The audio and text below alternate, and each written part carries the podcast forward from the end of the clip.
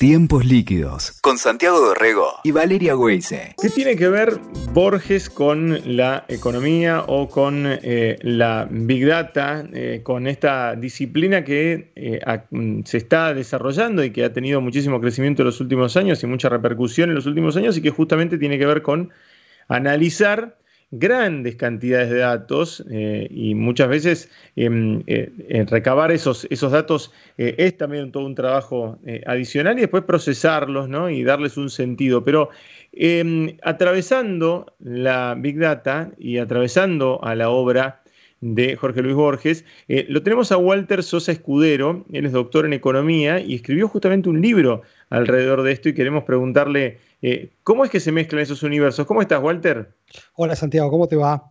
Acá andamos. ¿Cómo se mezclan? Bueno, mira, como en las películas, viste, tipo Indiana Jones o de suspenso, basta que vos digas tres veces infinito para que aparezca Borges, ¿no? Viste que es una especie de palabra mágica, ¿no? Eh, eh, infinito, circularidad, laberinto. Claro. Y mm, justamente en, este análisis de Big Data, estadística, datos, eh, la palabra infinito aparece todas veces, ¿no? Porque, todas las veces, porque mm, eh, esta idea de Big Data, de datos masivos, nos enfrenta al infinito, a la posibilidad de contar con infinitos datos y justamente lo que yo hago en el libro es explorar qué tienen en común esto de los infinitos datos, los algoritmos, buscar, encontrar con estos temas que son recurrentes en la obra de Borges, ¿no? Todas estas cosas aparecen todo el tiempo. ¿Y eras fanático de, Borges desde siempre? ¿Cómo aparece Borges en tu vida? Digo, al margen de los números y, de, tu cosa de, ciencia, ¿no? Este, ¿Cómo aparece la literatura? Digo, porque viste que parecen a simple vista como mundos distintos, que no se chocan. Buenísimo. Mira, el libro se llama Borges, Big Data y yo, y, no, es que tengo que resolver un conflicto psicológico por haberle puesto y yo. Eh, me costó mucho aceptar ese nombre, realmente. Siempre digo que lo voy a hablar con mi analista, aun cuando no tengo analista, no me gusta decirlo, ¿no? Pero justamente el, el libro, además de contar estos nexos que decía Santiago entre Big Data, los datos, Borges, los laberintos, tiene que ver con que a la larga yo terminé metido en el medio de ese laberinto, ¿no? Yo primero me encontré con Borges. Eh, yo siempre fui un eh, fanático de Borges desde la adolescencia. Yo empiezo el libro contando justamente eso, cómo es que yo aparecí metido dentro del laberinto a través de una profesora del secundario. Y para mí, leer a Borges era un ejercicio divertido. Yo nunca fui sistemático y sí fui sistemático con mi disciplina, que es la intersección que está entre la economía y la estadística. Hasta que en algún momento mm, una colega me dice, ¿vos te diste cuenta que en todas tus clases estás hablando de Borges? Entonces, mirando para atrás me di cuenta, mira, en todos los artículos que yo tengo hablo de Borges, en todos mis libros hablo de Borges. Bueno, a ver, viste, eh, me puse a recopilar en mi cabeza todos los cruces que yo había hecho de los que decía Santiago, que vos decías, entre el material que yo trabajo, que tiene que ver con los algoritmos, los datos, las estadísticas, los números, y todo lo que yo había leído de Borges. Así que fue fortuito. Y, mm, eh, a ver, eh, vos, vos trabajás con, Big Data o has trabajado con Big Data y en este sentido, ¿cómo lo, cómo lo cruzás? ¿En dónde, dónde encontrás esos, esos laberintos borgianos? Mira, en, todas partes, ¿no? Eh, la idea de infinito, la idea de laberinto, de buscar y encontrarse, es casi uno de los temas centrales, si no el tema central de toda la obra de Borges, ¿no? Eh, pero también Borges plantea eh, en todos sus cuentos, eh, ensayos, esta idea de que lo infinito no es tan infinito, el laberinto no es tan laberíntico, y esa es la esencia de la estadística, ¿no? Por ejemplo, yo empiezo el libro contando la historia de Funes el Memorioso. Aclaro que el libro no presupone que nadie haya leído nada ni de Borges ni de estadística. Es un libro de divulgación que justamente el objetivo del libro es que la gente se anime, se, le vaya el miedo de leer a Borges. ¿no? Eso es bueno, lo, que decís es fundamental, ¿eh? porque si no ya tenés mucha gente que con el preconcepto no lo encararía, no lo leería porque no, conozco la obra de Borges y ya te, anula. Sería como que una, una sinergia, ¿no? Como que una cosa lleva a la otra. Mira, la bajada del, del libro dice eh, Borges, Vidate y yo, guía nerd y un poco rea para perderse en el laberinto borgiano. Es realmente el libro, yo lo veo como una introducción rara, pop, científica a el mundo de Borges. Y lo que quiero es que vos el respeto lo dejes, pero que le pierdas el miedo. Entonces yo empiezo contando Funes el Memorioso, em, que, eh, insisto, eh, yo siempre quiero contar estas cosas. Funes es un muchacho de unos 19 años que cuenta Borges podía y quería recordarlo absolutamente todo, hmm. a quien recordar los sucesos de un día le tomaba exactamente 24 horas, ¿no? Em, y justamente relata la interacción con este muchacho en donde, donde vos ves un árbol, el tipo ve ramas, hojas, semillas, etcétera, etcétera. Puro detalle, sin ninguna capacidad de abstracción, ¿no? Em, y cuando empieza el cuento Borges, Borges dice, em, intentaré resumir con veracidad lo que me dijo Funes. Y resumir con veracidad es una frase maravillosa, ¿está bien? Y es la esencia de lo que quiere hacer la estadística. El trabajo de la estadística es resumir con veracidad. Cuando yo te cuento que la tasa de pobreza es 43%, no te estoy hablando de ninguna persona en particular y de todas en general. Estoy haciendo eso que, que, Funes no quería hacer, ¿está bien? Entonces, vos fíjate que si vos me preguntases, ¿cuál te parece que es la mejor definición que vos podés dar de la estadística es resumir con veracidad. La tenés escrita en Funes el Memorioso. Resumir con veracidad es, este, eh, a ver, estoy pensando en todo lo que bailamos alrededor de los números y las estadísticas, particularmente con el coronavirus este año, ¿no? Que si suben o si baja el índice, que el porcentaje de camas, ¿no? Que a ver si tenemos un 60% de porcentaje de camas ocupados, 53% y por ahí, en realidad es un porcentaje nacional, ¿no? Entonces en un, en un este, paraje perdido hay cero camas y hay tres enfermos y en realidad eso no representa a ese, a ese número. Eh, Funes se enojaría con, los, con, las estadísticas y con, y con los números. Él le gustaría tener el dato, el dato preciso, pero evidentemente es inmanejable la cantidad de datos que tenemos eh, encima. Exactamente. Eh, Funes no ve más allá de los datos. para Funes los datos no vienen de ningún lado ni van a ningún lado. ¿no? El segundo texto que yo trabajo de Borges es una especie de relato cortito que se llama Del rigor en la ciencia. ¿no? Borges lo que hace es relatar las peripecias de unos cartógrafos que alguien le dice tienen que hacer un mapa y como no le da muchas instrucciones, los tipos se ponen a hacer un mapa y terminan haciendo un mapa tan grande como el imperio, un mapa escala uno en uno, y termina el relatito diciendo, y a la larga el mapa es descartado por inútil. La palabra que está diciendo Santiago es inútil. ¿Está bien? Nos pasó a todos, yo lo cuento en el libro, ¿no? cuando empezó este asunto del coronavirus, vos querías informarte, entonces prendías el noticiero y a, los 20 minutos te estallaba la cabeza porque te daban información contradictoria, pero quizás ninguna información era falsa. Ahora sube, ahora baja, ahora aumenta en esta región. ¿Está Entonces, en definitiva, lo que te pide la cabeza a gritos después de 15, 20 minutos de escuchar datos es, por favor, sacame el ruido, déjame la señal, que es eso a lo cual se negaba, se negaba Funes, y a lo que se negaban los cartógrafos del mapa de Borges. Es, no, no, no, mapa preciso tiene que ser un mapa escala 1 a 1. Y la palabra clave de ese relato es que la razón por la cual vos dejás de escuchar noticias del coronavirus durante tres horas no es porque no te gusta la información, sino porque empieza a no serte útil. También me decís tantas cosas que se me llena la cabeza información. Entonces, eso, o sea, por ejemplo, ayer me preguntaba alguien, vos que sos un experto en estadística, ¿cada cuánto habría que reportar la cifra de coronavirus? ¿Por hora, todos los días, una vez por semana?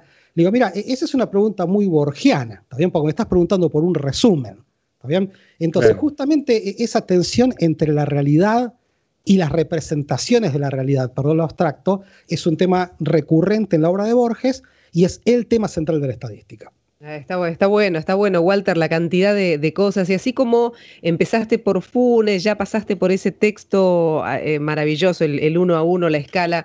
Eh, ¿Qué otros, eh, agarraste frases concretas, fuiste por, por cada uno de sus libros? ¿Cómo te organizaste vos para, para encararlo? Buenísima pregunta. Mira, em, yo el libro, como te decía, lo veo como una introducción al mundo de Borges. ¿no? Yo antes escribí un libro que se llama Big Data que es una introducción al mundo de Big Data. ¿Está? Este es de Borges. Entonces, como yo presupongo que el lector no necesariamente ha leído a Borges, ¿está? Voy por el top 10, o sea, voy por los greatest hits, ¿viste? O sea, si, si fuese Queen, está Otro Humor del Pueblo, está, está Rapsodia Bohemia, ¿viste? No te puedo llevar a los lugares más abstractos. Te voy a llevar a aquello que si vos te animás y te encontrás con el que leyó a Borges, decís, ah, sí, sí, entonces, mm, discuto cosas de la LEF, discuto el jardín de senderos que se bifurcan, después me meto también con la poesía, ¿no? Hablo un poquito del golem, de ajedrez, también con algunos ensayos, como el idioma analítico de John Wilkins, con la biblioteca de Babel también. Entonces, en definitiva, yo intento mantenerme, perdón la, la grosería, ¿no? Perdón, Borges, por los greatest hits. ¿Está bien? No, no, eh, intenté no, no ir por eh, lugares recónditos, em, porque me parece que lo interesante de Borges no es tanto leerlo, sino hablar con gente que lo leyó. ¿Está bien? O sea, que vos leas la biblioteca de Babel y te encuentras con alguien que dice, mira, yo leí esto en la biblioteca de Babel. Ah, no, yo leí lo otro. Entonces, en definitiva, el libro intenta ir justamente por, si, si, si hiciésemos el top 10 de cuentos, poemas, ensayos de Borges, yo hablo de esos.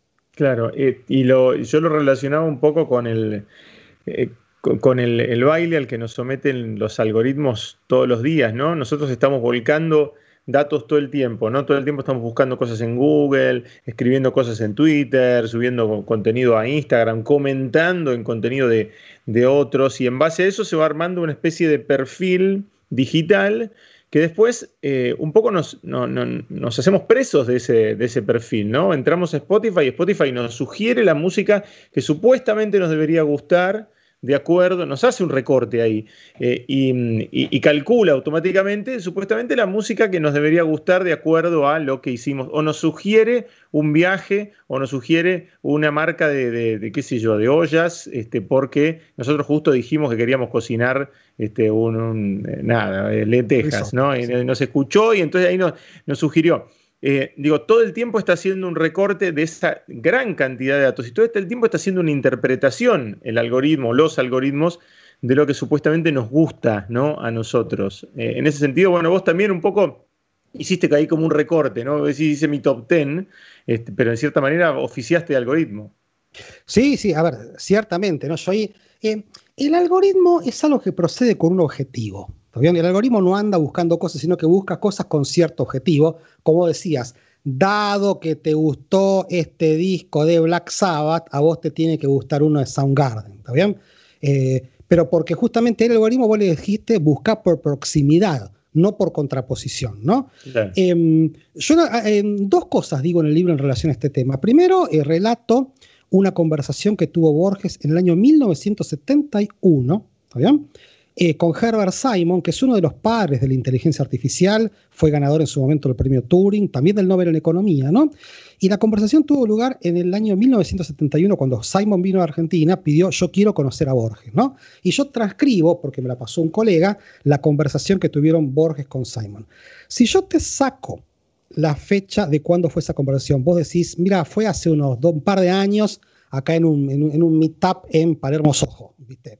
Pero es increíble porque Borges, justamente la pregunta que hace Santiago se las hace a Simon en el año 1971. En, un momento, yo lo cuento en el libro, Borges le dice, ¿usted me quiere decir que en algún momento, si todos mis datos estuviesen disponibles, entonces todas mis acciones son completamente predecibles?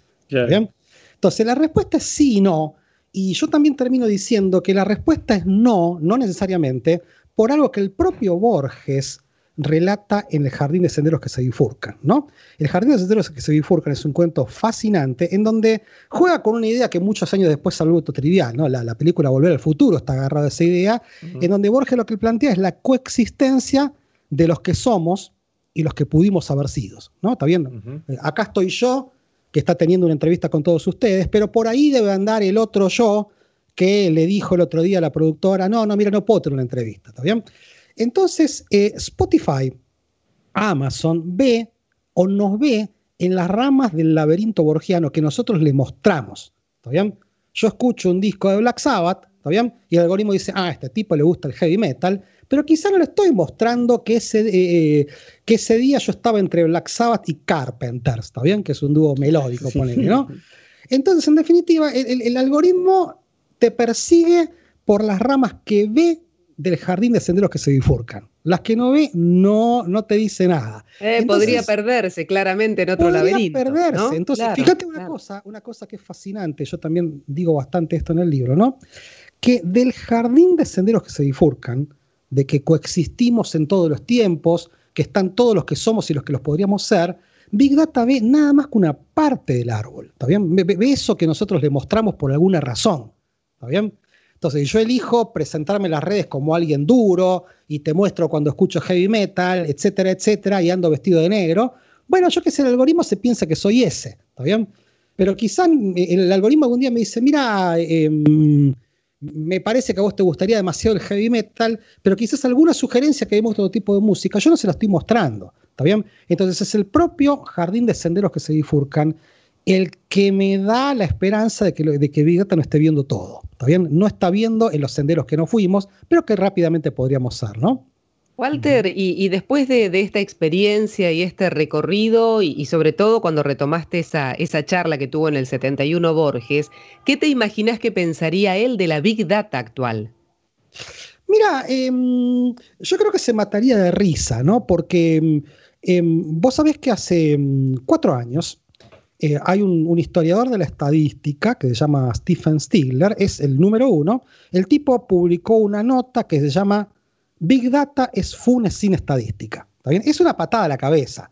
¿Está bien? Pero así con ese título, ¿no? Básicamente lo que dice, mira, Big Data, por los datos en sí, es como Funes que andaba ahí, que no, no podía abstraer, ¿no? Se armó tal zafarrancho que eh, Xiao Li Meng, que es el director del Departamento de Estadística de la Universidad de Harvard, tal vez el más importante del mundo, ¿no?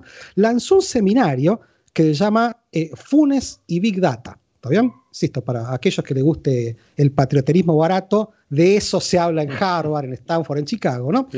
Y, justamente lo que, lo que eh, intenta hacer ese seminario, y yo en mi libro, es pensar un poquitito qué hubiese dicho Borges de todo esto, ¿no? Y me parece que eh, justamente la enseñanza borgiana es los datos no dicen nada, que vos tengas todos los datos que quieras. Primero, por el argumento de jardín de senderos que se bifurcan todos los datos, no. En el mejor caso, la mitad de los datos. ¿Está bien?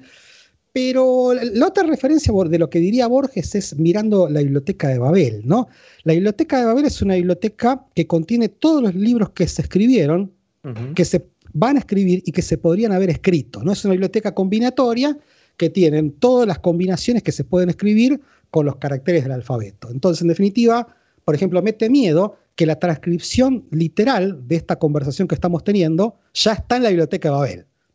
Para los chicos que estén preparando trabajos prácticos, no tengan mucha pretensión de originalidad porque ya está lo que están escribiendo en la biblioteca de Babel. Alguien dirá, uh, haberlo sabido antes, pero ahí está la trampa. bien? Que vos sepas que está, pero que no tengas chances de encontrarlo, lo, que es casi lo mismo de que no esté. Entonces, vamos a Big Data. Que vos me digas que hay datos de em, eh, deportes, eh, acciones, eh, música, gusto, etcétera, etcétera, ok. Pero fíjate que las grandes preguntas que nos afectan ahora siguen sin que nosotros tengamos la de qué hacer. Pregunta, ¿alguien sabe cuánto va a valer el dólar de acá a tres días? ¿Alguien sabe quién va a ser el próximo presidente de Argentina? ¿Alguien sabe cuándo termina la pandemia? Entonces, ¿cómo puede ser que en tiempo de Big Data, con tantos datos, seamos tan ignorantes con respecto a ese tipo de preguntas? ¿Está bien? Y Borges lo dice en la Biblioteca de Babel. Es esa, esa sensación de impotencia de saber que tu escrito está escrito en alguna parte en la Biblioteca de Babel y no saber cómo cuerno recuperarlo. ¿Está bien? Y Borges dice, eh, eh, cuando vos te enfrentás a, entre comillas, todos los datos, se sentís esa doble sensación de pucha, qué información que tengo, qué terrible, no sé nada. ¿Está bien? Entonces yo creo que Borges diría eso, ¿no? No quiero hacerlo hablarlo a, don Jorge Luis, pero eso es lo que yo me he llevado que diría él, ¿no?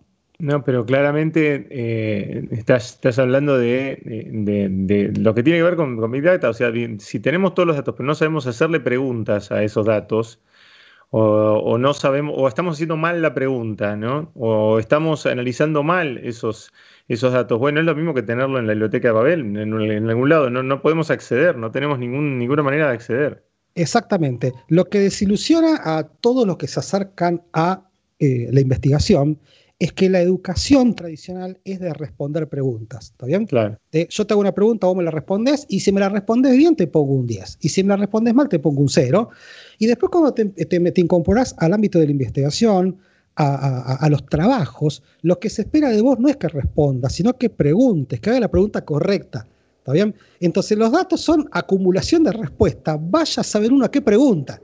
¿Está bien? Entonces justamente eso es lo que provoca cierta desilusión con respecto a Big Data, ¿no? Y eh, volviendo sobre lo que decía Santiago, ¿no? El que gana con Big Data es el que tiene la pregunta correcta. Claro. Walter, vos sabés que me quedaba pensando eh, en esto tan minucioso que tenés tan masticado, ¿no? Eh, ¿Tenés alguna otra conexión, como la tenés con Borges, con algún otro escritor? Porque me genera mucha, eh, mucha magia, mucha inquietud esto de, la literatura y estas ciencias más duras, ¿no? Este, ¿Hay algún otro escritor que te ronde en la cabeza como para hacer conexiones similares a la de Borges? Bueno, pasa que son escritores borgianos, ¿no? o sea, son personas que, yo que sé, te diría que el costado borgiano de Paul Oster, por ejemplo, que también que es muy de jugar con con ese terreno difuso entre la realidad y lo onírico, ¿no? Yo he encontrado algunas cosas entre, entre eh, esto de los datos y la realidad y Poloster. Misma cosa con Murakami también, ¿no? O sea que también es un escritor que una cosa comparte con Borges, esto de los portales. Vos estás en un lugar, abrís una puertita y apareciste en un mundo completamente distinto. Y después otro, escritor muy borgiano que cita lo Calvino, ¿no? Pero de, todo, de todos ellos yo he encontrado perlitas, ¿viste? Nunca no me animaría a decirte, a escribir un libro que se llama eh, Paul Oster, Big Data y yo, no, no, eh, pero sí alguna anécdota he contado, ¿no? Misma cosa con Cortázar también, pero nunca me pasó esa masividad tanto como con vos. Bueno, lo estás presentando el libro este eh, recién y en un año especial, además, Walter. Eh, ¿Qué recorrido te imaginas? Eh, ¿Quiénes están más interesados en escuchar tu propuesta? ¿De qué mundos, digo, este, se, se acercan? ¿O lo pensás así como divulgación masiva? Digo, ¿qué, qué público te imaginaste? ¿Qué público me imagino? Mira, cuando William Bloch, el matemático, escribió un libro sobre Borges, ¿está bien? El editor le preguntó, ¿usted qué público se imagina? Y el tipo dijo, Humberto Eco. Yo quiero que me lea Humberto Eco. ¿Está bien? Eh, yo no voy a ser tan grotesco, ¿no? Eh, pero yo aspiro a que el libro le llegue a aquellos que todavía tienen miedo con Borges. ¿Está bien? Miedo es una cosa, respeto es otra. Entonces yo querría honestamente que me, encantaría que alguien que jamás leyó a Borges me diga, mira, yo leí tu libro y por leer tu libro me, animé a leer a Funes. ¿Está bien? Eso me haría el escritor más afortunado del mundo. Entonces, realmente mi público, obviamente que también hay gente que leyó a Borges muchísimo. Yo no soy un experto en Borges, soy un experto en estadística, pero también me gustaría que ese público lea el libro. Pero a mí realmente el libro está, a mí me entusiasma que lo lea gente que dice, mira, yo le tengo miedo a Borges, ¿por dónde empiezo? Ah, mira, lee mi libro y elegí vos. Claro. bien? Quizás te va a llamar Funes, quizás te va a llamar más la atención leer eh, un poema como ajedrez, ¿está bien? O te va a llamar la atención la Biblioteca Babel. Entonces, justamente el libro que yo escribí, este es un libro apto para todo público, pero sinceramente, ¿eh? Eh, o sea, yo no, no, no, justamente intento responder las preguntas que mucha gente no quiere hacer acerca de Borges. Tipo, es difícil, hay que saber filosofía, es que hay que leer primero, que hay que leer después. Entonces el libro justamente está armado como una, una rampa de acceso al universo de Borges. Walter, un placer charlar con vos y, este, reflexionar sobre todas estas cuestiones que tienen que ver, obviamente, con lo que vivimos en, cotidiano, en las redes y demás, este, y, que, que ya las había eh, elucubrado Borges en, algún cuento seguro. Es un placer esta, esta charla con vos. Igualmente, Che, muchísimas gracias. ¿eh? Un abrazo enorme, gracias. Muchísimas gracias. Escuchaste Tiempos Líquidos con Santiago Dorrego y Valeria Weise. WeToker. Sumamos las partes.